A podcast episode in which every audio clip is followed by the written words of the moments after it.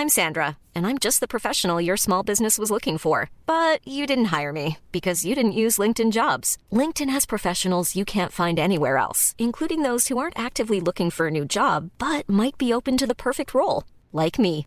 In a given month, over 70% of LinkedIn users don't visit other leading job sites. So if you're not looking on LinkedIn, you'll miss out on great candidates like Sandra. Start hiring professionals like a professional. Post your free job on linkedin.com/people today. Hey, I'm Ryan Reynolds. Recently, I asked Mint Mobile's legal team if big wireless companies are allowed to raise prices due to inflation. They said yes. And then when I asked if raising prices technically violates those onerous two-year contracts, they said, "What the f*** are you talking about? You insane Hollywood ass." So to recap, we're cutting the price of Mint Unlimited from $30 a month to just $15 a month. Give it a try at mintmobile.com slash switch. $45 upfront for three months plus taxes and fees. Promo rate for new customers for limited time. Unlimited more than 40 gigabytes per month. Slows. Full terms at mintmobile.com. Louis. J'ai toujours été fascinée par les personnes qui assument leurs choix et leurs limites sans donner l'impression de se soucier de l'effet produit sur les autres. Pendant très longtemps, un simple mail pouvait me faire cogiter. Si je ne mets pas de point d'exclamation, va-t-il penser que je ne suis pas motivée par ce projet? La tonalité était-elle trop froide, trop familière? Puis à la fin, ce sentiment de gêne. On clique sur envoyer et dans l'instant, on le regrette. On relit le mail, on cherche la faute, on se ronge en pensant déjà à ce que l'autre va penser. S'attendait-il à autre chose? Et quand, quelques heures après, on reçoit une réponse enjouée et tout à fait normale, un sentiment de honte nous envahit. On se sent juste nul et ridicule. On a tous plus ou moins tendance à imaginer les attentes des autres, à s'inquiéter des conséquences de nos mots, nos actions. Et il nous arrive à tous aussi de nous faire de fausses idées sur l'image que l'on renvoie. Apprendre à ne pas répondre tout de suite à l'appel d'un proche ou de ma famille quand je suis occupée à faire autre chose m'a pris des années. Des années à lutter contre une culpabilité inexpliquée. Je me disais, peut-être qu'elle ressent le besoin de me parler, va-t-il penser que je prends mes distances? Des situations qui nous font prendre conscience de nos propres limites. Jusqu'où peut-on aller pour répondre aux attentes des autres? Émotion. C'est important de faire la différence entre une émotion et un sentiment. Émotion L'espoir, c'est quelque chose qui se fait à plusieurs, qui se vit à plusieurs. Oh, émotion Émotion. Émotion. J'apprécie particulièrement les moments où je vois que je, je fais un peu rigoler. Enfin, j'ai l'impression que, que je compte. Émotion. Quand je suis triste, je suis très triste. Quand je suis en colère, je suis très en colère. Mais quand je suis heureuse, je suis aussi très heureuse. Émotion Émotion. Émotion. Je retrouve Esther un après-midi, une femme talentueuse et sensible qui se reconnaît très bien dans cette problématique. Petite, c'est une enfant très timide qui n'aime pas qu'on la remarque. Elle me raconte qu'à l'âge de 6 ans, sa mère l'envoie un été en colonie de vacances, et déjà si jeune, Esther se sent très préoccupée par les émotions de ceux qui l'entourent. J'arrive donc avec ma sœur aînée, donc j'ai 5-6 ans. Ma sœur a 3 ans de plus que moi, elle a 9-10 ans. Et donc euh, du coup, euh, c'est l'été, on part euh, quand même assez longtemps. Hein. On part, euh, je crois que ma mère nous envoie bien deux semaines, ce qui est beaucoup quand on est petit. Et je me retrouve euh, donc à errer un peu dans les couloirs un après-midi de la colo. Et j'entends des pleurs dans une chambre.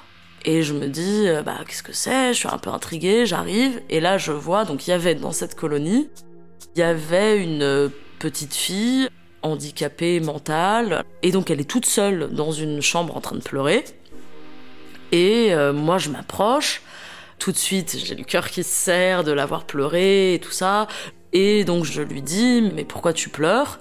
Et euh, elle me dit, mais les autres ils se moquent de moi. Et donc euh, je lui dis, ah bon, mais pourquoi les autres se moquent de toi?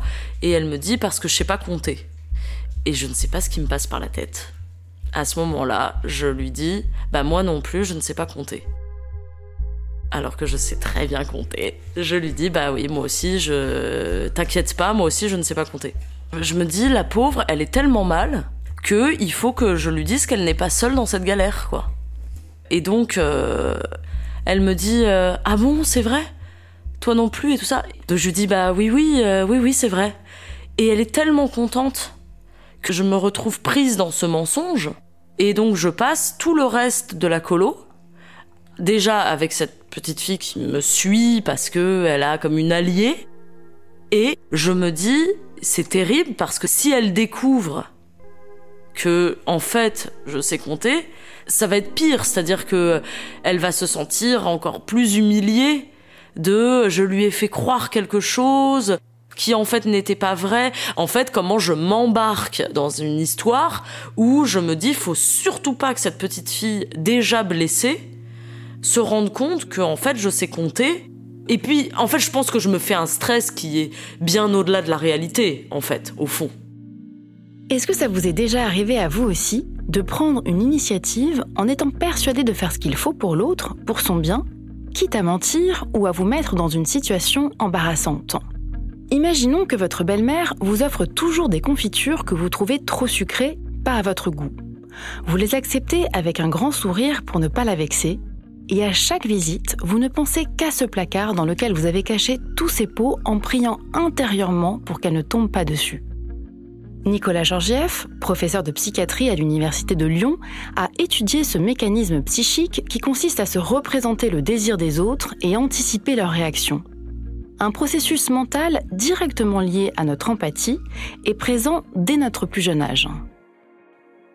La manière dont le bébé puis l'enfant développe des capacités à se représenter, disons, pour être clair, à partager ou à avoir accès à la vie mentale, les émotions, les pensées des autres, ce que l'on appelle globalement l'empathie.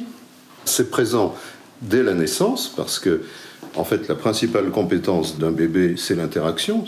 C'est une évidence. Hein. Il n'est pas capable de grand-chose. Il est totalement dépendant de l'autre. Et sa vie dépend de la qualité de ses interactions avec l'adulte. C'est une exigence vitale. S'il ne se fait pas comprendre par l'adulte, il meurt. Hein. Donc il est dans un état de dépendance qui justifie une capacité d'accrochage, si vous voulez, social à l'autre, innée, mais c'est véritablement des aptitudes relationnelles à se faire comprendre et à comprendre l'autre, les deux étant les deux faces d'une même monnaie. Ce que l'évolution a retenu, c'est ce qui a permis à l'espèce de survivre et de se développer. Bien évidemment, c'est-à-dire qu'en fait, seul l'humain a une espérance de survie extrêmement réduite et que la condition de sa survie, c'est l'harmonie du groupe, bien sûr. Donc ça, ça va se jouer euh, dès la naissance dans la dépendance à l'adulte, et ensuite toute la vie dans notre dépendance aux autres. Nicolas Georgieff parle ici de la théorie du naturaliste britannique Charles Darwin. Il est à l'origine du terme sélection naturelle, ce mécanisme par lequel, au sein d'une même espèce, les individus les mieux adaptés à leur environnement survivent et se reproduisent davantage que les autres. Dans cette logique, Nicolas Georgiev explique que depuis toujours, les jeunes enfants qui savaient se faire comprendre et exprimer leurs besoins ont mieux survécu que les bébés qui avaient de moins bonnes compétences sociales. Notre intérêt pour les états mentaux d'autrui est donc un mécanisme cognitif fondamental qui a permis à notre espèce de perdurer. Il y a pourtant une phase de notre existence où la question du qu'en pense l'autre nous importait peu. Je parle de cette période où les petits prennent un plaisir particulier à tout refuser. Marie Adou est psychologue clinicienne et autrice d'un ouvrage sur la difficulté de dire non. Elle revient sur cette période d'opposition autour de trois ans et sur le rôle des parents à ce moment-là.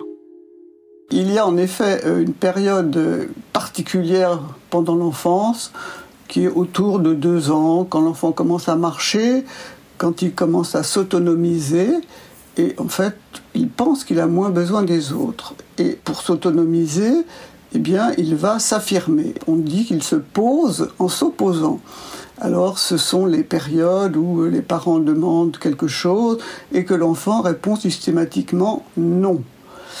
À force d'entendre cet enfant qui dit non à presque tout, les parents vont quand même être irrités. Ils ne se rendent même pas compte. Cette phase d'opposition dont parle Marie Adou va mettre à l'épreuve l'autorité des parents ainsi que leur capacité à contenir la frustration et la possible colère de leur enfant.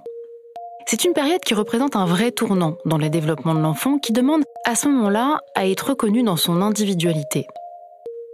Selon notre éducation et notre place au sein de la famille, s'opposer à ses parents peut être plus ou moins aisé. Esther est la deuxième d'une fratrie de quatre sœurs et elle a encore aujourd'hui un rôle de protectrice au sein de la famille. Celle qui doit très souvent accepter, comprendre, arrondir les angles, trouver le compromis. Celle qui ne peut pas vraiment dire non. Même quand il s'agit des idées les plus extravagantes de son père.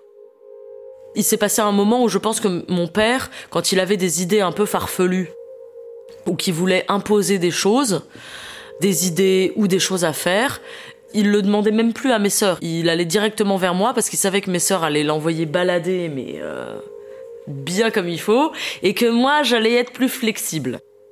Et je dois avoir, euh, je sais pas, 17-18 ans, on va dire, à peu près. J'ai plus exactement l'âge, mais je vis encore chez mes parents. Donc c'est une nuit, il est quand même bien minuit passé. Je suis dans ma chambre et tout ça. Là, mon père arrive comme une euh, furie. Vite, vite, vite, euh, il faut absolument que tu viennes avec moi. Cette nuit, il y a une aurore boréale. Il faut que je m'habille, il faut que je le suive euh, dans la forêt parce que c'est le meilleur endroit pour voir, soi-disant, une aurore boréale. Donc c'est exceptionnel. Euh, c'est exceptionnel en France, ça arrive une fois tous les 100 euh, ans, euh, de pouvoir, depuis la France, voir une aurore boréale. Donc moi je suis à moitié endormie, je me dis je suis là mais qu'est-ce qui je suis là mais quoi donc je commence quand même par dire non. Lui il est là mais non mais viens, c'est hyper important, tu peux pas rater ça. Et donc je finis par flancher. Donc me voilà en train de m'habiller vaguement, c'est l'hiver en plus. Et donc, on est dans notre maison euh, à Sèvres, donc c'est en vraiment banlieue proche euh, Paris. Donc c'est une ville qui est quand même entourée de bois. Et je pars dans la voiture, à moitié endormie, avec mon père, je le, je le maudis. Et je me maudis aussi de mais qu'est-ce que je fous là? Pourquoi je le suis dans son délire, quoi? On rentre dans le bois avec la voiture. Et lui, il est là, mais tu vas voir, c'est exceptionnel, ils l'ont dit à la radio, euh, il faut être dans un endroit sombre pour pouvoir admirer le ciel avec euh, voilà l'aurore boréale qui va arriver avec les couleurs et tout ça. Et euh, donc on attend, on attend. Puis tout d'un coup, on voit des lumières, sauf que c'est pas l'aurore boréale, c'est des gyrophares de flics qui font des rondes dans un bois où j'imagine que la nuit il doit y avoir un peu des trucs, euh, pas des prostituées ou des voilà des gens qui se retrouvent voilà dans les bois. Donc euh, ils frappent à la porte, les flics euh, frappent à la porte du, de la voiture de mon père. Et mon père, euh, complètement naïf et hyper content de son truc, euh, est là, oui, qu'est-ce qu'il y a, qu'est-ce que vous voulez? Donc les flics disent, mais qu'est-ce que vous faites, faites là, monsieur, en pleine nuit Donc lui, il dit, bah on est venu voir une aurore boréale. Et donc les flics ils sont là, euh, oui monsieur, enfin vous êtes cru où là en Finlande? Et puis euh, c'est qui la jeune fille à côté de vous? Euh, Mon père il dit mais non c'est ma fille, je l'ai emmenée voir une aurore boréale. Et là je me dis mon dieu c'est pas possible. Donc les flics sont là, bon écoutez monsieur arrêtez de vous foutre de notre gueule, ça suffit, montrez-nous vos papiers. Mon père il est là, bah j'ai pas j'ai pas les papiers, je machin. Donc ils disent on vous ramène chez vous et puis vous enfin on vous escorte jusqu'à chez vous. En arrivant chez nous, ils ont dû sentir qu'il y avait rien de spécialement bizarre et ils nous ont laissés euh, tranquilles. Et sur le chemin, je sens mon père qui est à la fois extrêmement gêné parce qu'il commence un peu à retardement de moi. Il commence à comprendre ce qui a pu traverser euh, l'esprit euh, des flics. Et en même temps, il est mort de rire. Ah, qu'est-ce que c'est drôle cette histoire, qu'est-ce que c'est drôle. Et moi, j'ai envie de le tuer. Je suis là, mais c'est pas possible. Je me dis, mais pourquoi j'ai accepté ça? Pourquoi j'ai accepté de, Qu'est-ce qui fait que je me retrouve euh, dans cette euh, situation, quoi? En famille, c'est très difficile de dire non, parce que finalement, la famille, c'est quand même un lieu, un espace de vie où l'on a passé la plus grande partie de son existence. Et si vous voulez, même si vous êtes dans une famille recomposée, malgré tout, la famille, ça reste les éléments stables de notre existence. Et je pense que dire non, ça peut sembler un élément destructeur de cette stabilité, donc de notre équilibre personnel. Et dire non, finalement, ça peut être se sentir infidèle à cette protection que les parents vous ont donnée au fil du temps, c'est se sentir infidèle à des valeurs familiales qui existent. Et puis, il faut dire qu'en famille, euh, on est souvent euh, programmé dans un rôle, hein, et c'est très très difficile de sortir de ce rôle. Alors évidemment, euh, je pense toujours à ce fameux déjeuner dominical qui est un véritable problème, même de nos jours, où effectivement il y a une sorte de chantage affectif qui provient des parents. Viens donc, comment si tu ne viens pas déjeuner avec nous, tu ne nous aimes plus. Il y a tout un, discours qu'il faut assumer en disant non, ce n'est pas que je ne vous aime plus, c'est que j'ai d'autres occupations par ailleurs et que je ne peux pas passer tous mes dimanches avec vous. Mais en revanche, je peux en passer certains. Par exemple, euh, où je peux vous inviter au restaurant le dimanche. Je suis un adulte et j'ai une vie, évidemment, que vous n'avez pas non plus à contrôler tout le temps. C'est très difficile, hein, très difficile un autre endroit où il peut être très difficile de s'opposer à l'autre, c'est en amour, évidemment. Comment se peut-il qu'en une seconde, l'absence de celui ou celle que vous vouliez quitter, qui ne vous attirait plus, puisse vous plonger dans une grande affliction? Esther revient sur une période difficile de sa vie, une relation où elle s'est oubliée pour l'autre. Alors c'est une histoire euh, qui est... Euh, j'ai du mal à dire une histoire d'amour. C'est-à-dire que je rencontre quelqu'un qui va très mal et qui à la fois est séduisant et a de l'humour et quelqu'un qui peut socialement donner le change tout en étant quand même un peu étrange. En fait, c'est quelqu'un qui travaille pas ou qui a du mal à travailler. La société lui en veut. S'il travaille pas, c'est qu'en fait les gens sont des connards et ne reconnaissent pas son talent. Tout est quand même un peu compliqué et moi, je, j'embrasse tout. Et moi, je suis sincèrement en train de me dire, il faut que je sauve cette personne, quoi. Moi, je démarre un peu ma carrière de scénariste. Donc, je suis là, je lui donne des conseils, des trucs et tout ça. Et je suis prise aussi dans un espèce de truc où, où finalement, ma carrière qui démarre, elle démarre aussi peut-être pas comme elle devrait démarrer. Je culpabilise d'arriver à certaines choses. Donc, quand moi, je fais des trucs avec d'autres personnes, euh, que je commence à écrire, que machin, je sens que à la fois il m'en veut, à la fois il peut pas complètement m'en vouloir, et moi je m'en veux de réussir et que lui n'y arrive pas. Enfin de réussir, j'étais vraiment au tout tout tout début, je sortais de l'école de cinéma, donc j'étais vraiment au tout début de mon métier. Je faisais des courts métrages et euh, et j'avais le projet d'un long métrage. Mais moi, je suis très très très très très culpabilisée de euh, il faut que je l'aide avant tout. Et il faut que lui s'en sorte. Lui, c'est de pire en pire. C'est de pire en pire. Il y a un tel qui l'a regardé de travers. Euh, il, envoie des messages d'insultes aux gens. Ça commence vraiment à devenir très très agressif. Et donc il dénigre aussi ce que je fais. Il dénigre les gens que je fréquente et avec qui je travaille je suis à la fois très attachée et à la fois tout d'un coup je suis là, je, ne peux plus, je vais crever, je vais crever, il me, il me, il m'oppresse. Vraiment, euh, je suis dans un truc où je me dis euh, là c'est pas possible. Mais je n'arrive, je n'arrive pas à partir. Hein. Je pense que ça me prend quand même presque un an. Hein. Et en fait, ce qui vraiment me précipite un peu la rupture, c'est que tout d'un coup, je me sens physiquement atteinte. Je perds du poids, je suis pas bien. Et là, il y a un moment où je me dis, mais je vais y laisser ma peau. Je vais vraiment, je vais y laisser ma peau. Esther finit par couper court à la relation. C'est le début d'un travail d'analyse qui lui fait prendre conscience de la nécessité de sortir de cet engrenage émotionnel. Pour Nicolas Georgiev, franchir le pas de la porte d'un thérapeute, c'est déjà le signe qu'on se détache de l'attente de l'autre et qu'on cherche à se protéger soi-même. Une psychothérapie, dans le fond, j'aurais envie de vous dire que c'est euh, une expérimentation d'empathie à l'égard de soi-même. C'est-à-dire, qu'est-ce qu'on fait de ses propres émotions? Est-ce qu'on les refuse? Comment on les vit? Est-ce qu'elles sont douloureuses? Est-ce qu'on les accepte? Est-ce qu'on les nourrit? Ou... En gros, est-ce qu'on s'intéresse à sa vie psychique ou pas? Euh, Et ça peut être pour certains très difficile, et pour d'autres, ça peut être extrêmement naturel. Là aussi, il y a une grande variabilité. Je dirais que ça, c'est la question de l'empathie à l'égard de soi-même. Ça paraît évident, mais c'est pas si simple. Une thérapie, c'est une démarche empathique envers soi-même. Je trouve l'idée très belle. Se détourner du désir de l'autre pour se centrer sur le sien. Dans son cabinet, Mariadou constate chez ses patients un dénominateur commun à ce souci de l'autre, à cette difficulté de refuser ce qui nous semble inacceptable. Tout repose pour elle sur des peurs.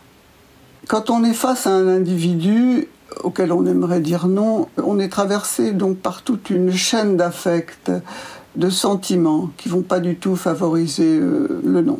On a peur aussi de provoquer euh, la colère, hein, la colère de l'autre, donc de passer pour un individu agressif, ce qui fait qu'on va se sentir tout de suite coupable. Et on va euh, finalement donner une mauvaise image de soi. Enfin, on craint d'être rejeté et en dernière instance de perdre l'affection, l'amour de l'autre, en fait de ne plus être aimé ce que j'ai souvent vu chez certains patients, derrière tout ça, le fantasme de toute puissance. C'est-à-dire que euh, sur le plan inconscient, il existe un fantasme de toute puissance qui sous-entend qu'on est capable de tout, donc on peut satisfaire toutes les demandes. Ça, c'est assez euh, et ça empêche les gens parfois de prendre conscience de leur difficulté à dire non. On comprend bien ce fantasme de toute puissance, être la bonne fée ou le sauveur de l'être aimé. On a toutes et tous vécu ces situations très gratifiantes. Je parle par exemple de félicitations que vous recevez pour un projet professionnel, de cet ami qui vous remercie sincèrement pour vos paroles réconfortantes, ou de votre enfant qui saute de joie à l'annonce d'une sortie que vous lui avez organisée. Vous avez comme une sensation de fierté intérieure et vous vous dites ⁇ là, j'ai touché juste ⁇ Vous avez répondu à un besoin, une envie, et ça vous fait du bien. Mais il nous arrive aussi de projeter sur l'autre des attentes et de nous tromper. Et là, généralement, c'est un tout autre sentiment qui s'installe. On se sent comme vexé et piqué dans notre ego. Le terme que j'emploierais, qui est un terme technique mais qui, qui a du sens, c'est le terme de projection. C'est dans le fond, je vois l'autre comme moi ou comme je souhaite qu'il soit. C'est-à-dire qu'en fait, dans la projection, en apparence, je me rapproche de l'autre, je pose la question de qu'est-ce qu'il veut, de quoi il a besoin, qu'est-ce que je peux faire pour lui, etc., etc., qu'est-ce qu'il ressent. Ça, c'est le, comportement manifeste. Mais en fait, en réalité, c'est moi qui occupe l'autre. Je me projette en lui et je lui prête ce que je suis. Ce qui veut dire qu'au lieu de me rapprocher de lui, je m'en éloigne. D'accord? Puisqu'en fait, je me rapproche de moi en allant vers l'autre. Donc là aussi, c'est un paradoxe. C'est-à-dire que j'empathise, mais en fait, j'empathise avec moi-même.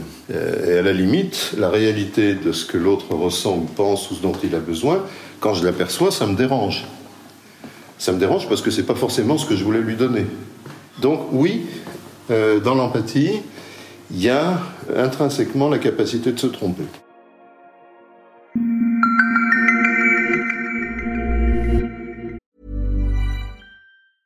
I'm Sandra, and I'm just the professional your small business was looking for. But you didn't hire me because you didn't use LinkedIn jobs. LinkedIn has professionals you can't find anywhere else, including those who aren't actively looking for a new job but might be open to the perfect role, like me. In a given month, over 70% of LinkedIn users don't visit other leading job sites. So if you're not looking on LinkedIn, you'll miss out on great candidates like Sandra. Start hiring professionals like a professional. Post your free job on linkedin.com/people today.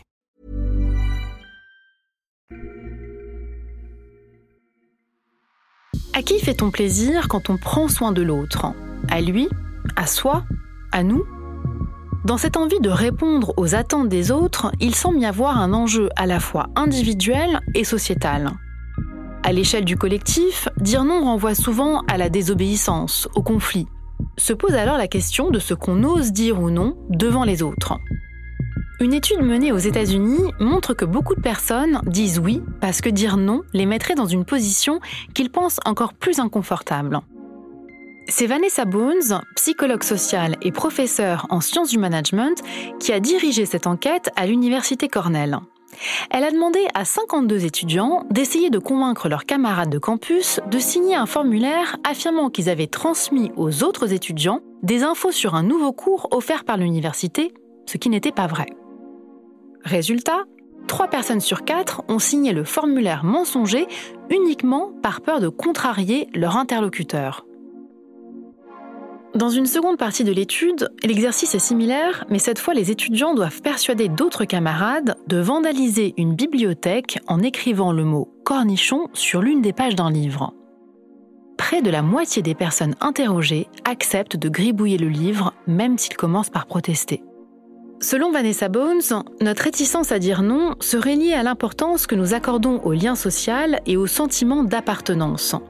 En refusant la requête, nous aurions le sentiment de menacer le lien qui nous unit, de rejeter l'autre. Mais d'où vient alors cette difficulté à refuser une requête aussi absurde? Est-ce la peur de heurter l'autre De créer une gêne Ou simplement parce que répondre oui nous évite d'argumenter et nous paraît plus simple, finalement? Pour Marie Adou, le secret pour réussir à exprimer notre ressenti réside justement dans la communication. Sans chercher à se justifier ni polémiquer, il faut, selon elle, rester simple, calme et concis. Il y a toujours un fantasme dans ce que l'on projette chez l'autre. Enfin, on, imagine que l'autre va vous, va vous agresser, que l'autre va vous quitter, que l'autre va vous critiquer, que l'autre ne va plus vous aimer. On en revient toujours à cet éternel problème de je ne vais plus être aimé, je vais être tout seul, euh, je vais, terminer ma vie seul. Donc, euh, je crois que parfois, quand on veut euh, dire quelque chose à quelqu'un, on peut aussi utiliser ce que j'appelle les précautions verbales, qui c'est du genre je vous comprends mais. L'exemple de mes patients qui sont dans une file d'attente, voyez, et qui se font doubler par quelqu'un. Alors, euh, panique, euh, oh, ils sont furieux, ils sont iridés, le cœur commence à battre, mais ils n'osent rien dire. Et je leur explique que vous pouvez tout à fait dire à la personne qui vient de vous passer devant, je vous comprends, vous êtes pressé, mais moi je suis aussi pressé et j'ai été là avant. Et en général, avoir ce genre de propos calmement, sans agressivité, peut-être avec un certain humour, c'est assez simple des choses comme ça, mais on n'y pense pas. Hein on n'y pense pas toujours. Esther est scénariste audiovisuelle.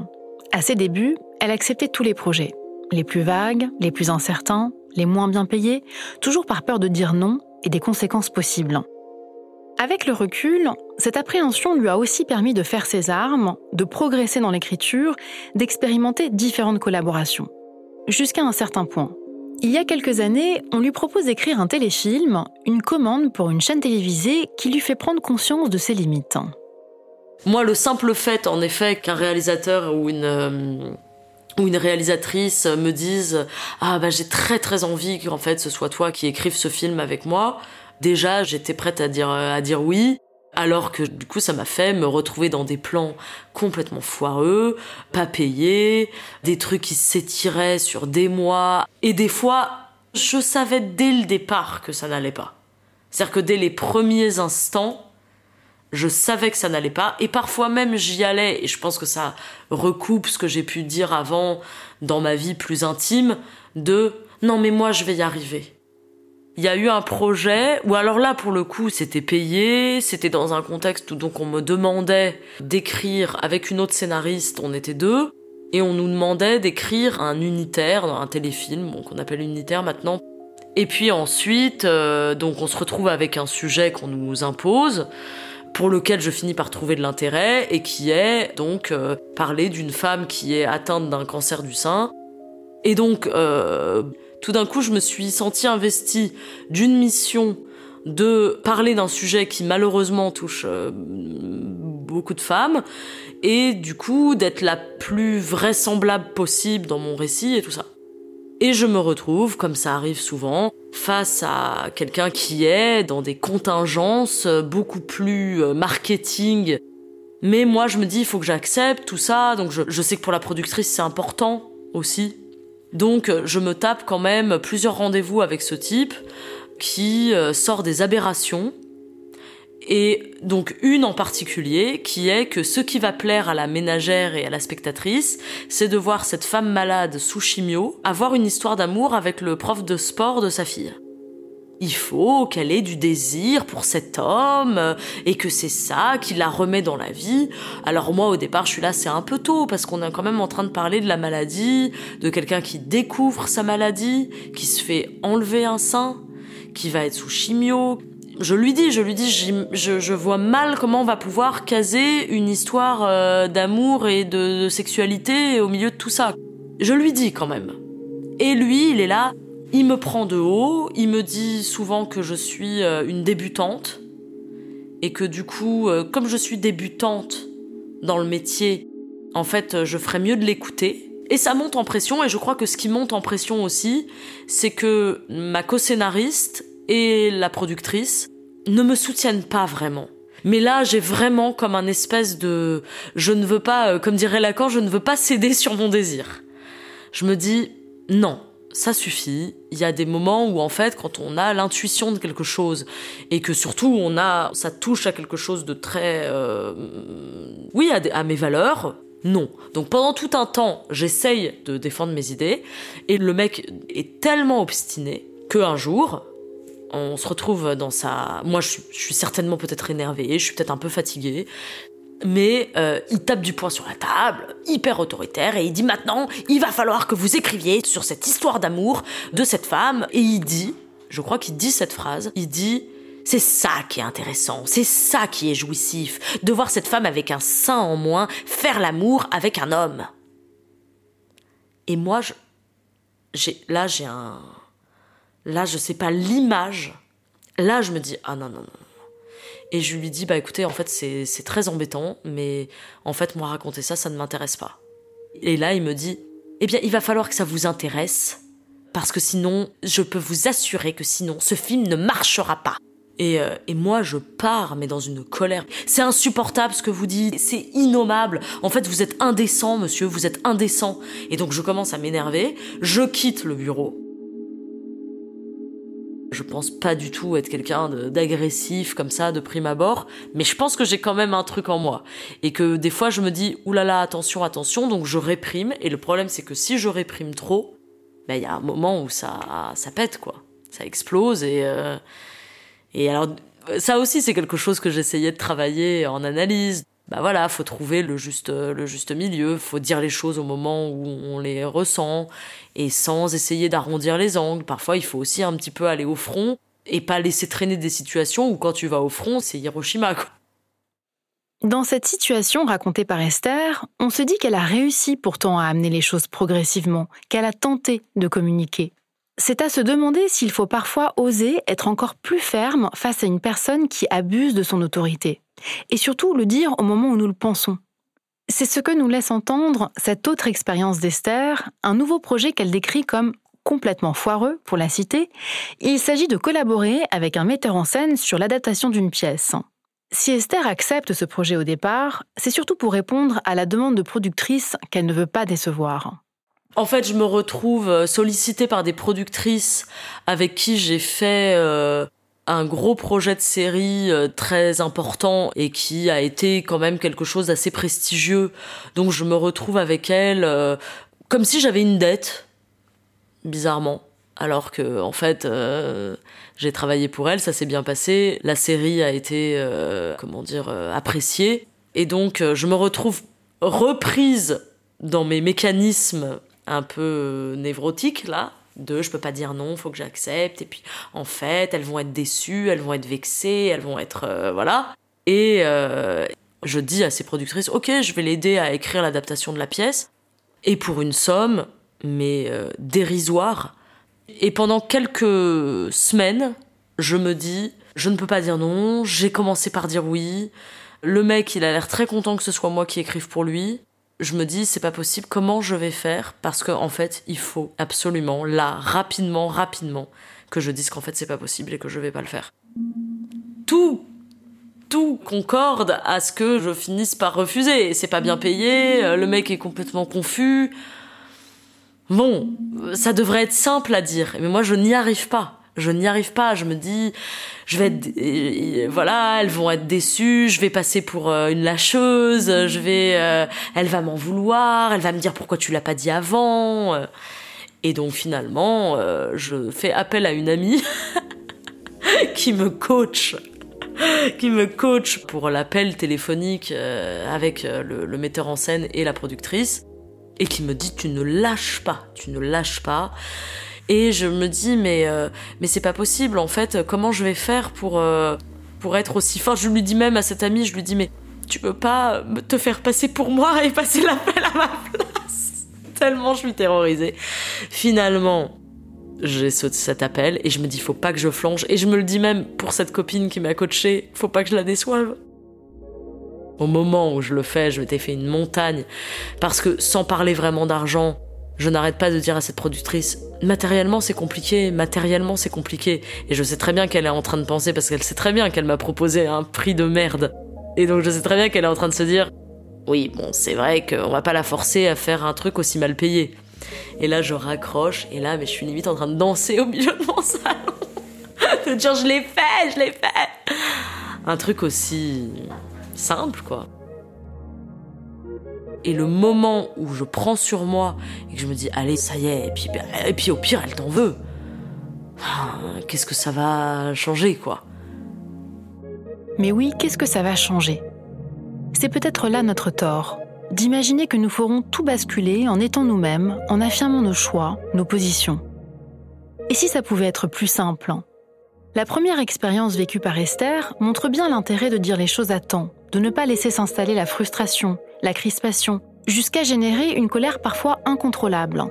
Car ce sont des émotions qui nous font douter, culpabiliser et qui nous coûtent psychologiquement et physiquement.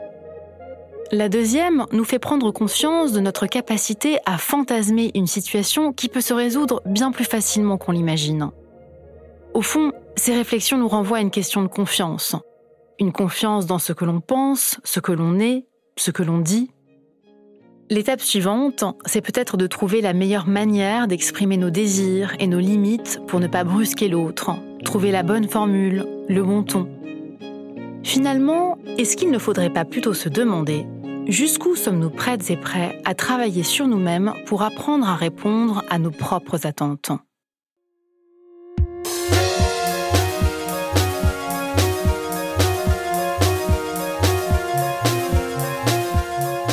Je suis Lénora Krief et vous venez d'écouter Émotion. J'ai tourné, écrit et monté cet épisode. La réalisation sonore était de Clémence Relia. Vous avez entendu les voix d'Esther, de Marie Adou et de Nicolas Georgieff. Vous pourrez retrouver toutes les références citées dans l'épisode sur notre site. Léna Coutreau est la productrice d'émotion, accompagnée d'Elsa Berthaud. Pour aller plus loin, n'hésitez pas à écouter l'épisode d'émotion Jusqu'où peut-on aller par empathie extrême, dans lequel on parle aussi d'empathie et d'apprendre à poser des limites. Dans le prochain épisode, vous retrouverez la journaliste Eddie Blanchard qui se demandera pourquoi les gens qui ont l'air inaccessibles attirent les autres comme des aimants. Pourquoi sommes-nous si nombreux à ressentir une attirance physique pour des personnes qui, a priori, n'en ont rien à faire de nous? Merci pour votre écoute et retrouvez Émotion un lundi sur deux, là où vous aimez écouter vos podcasts.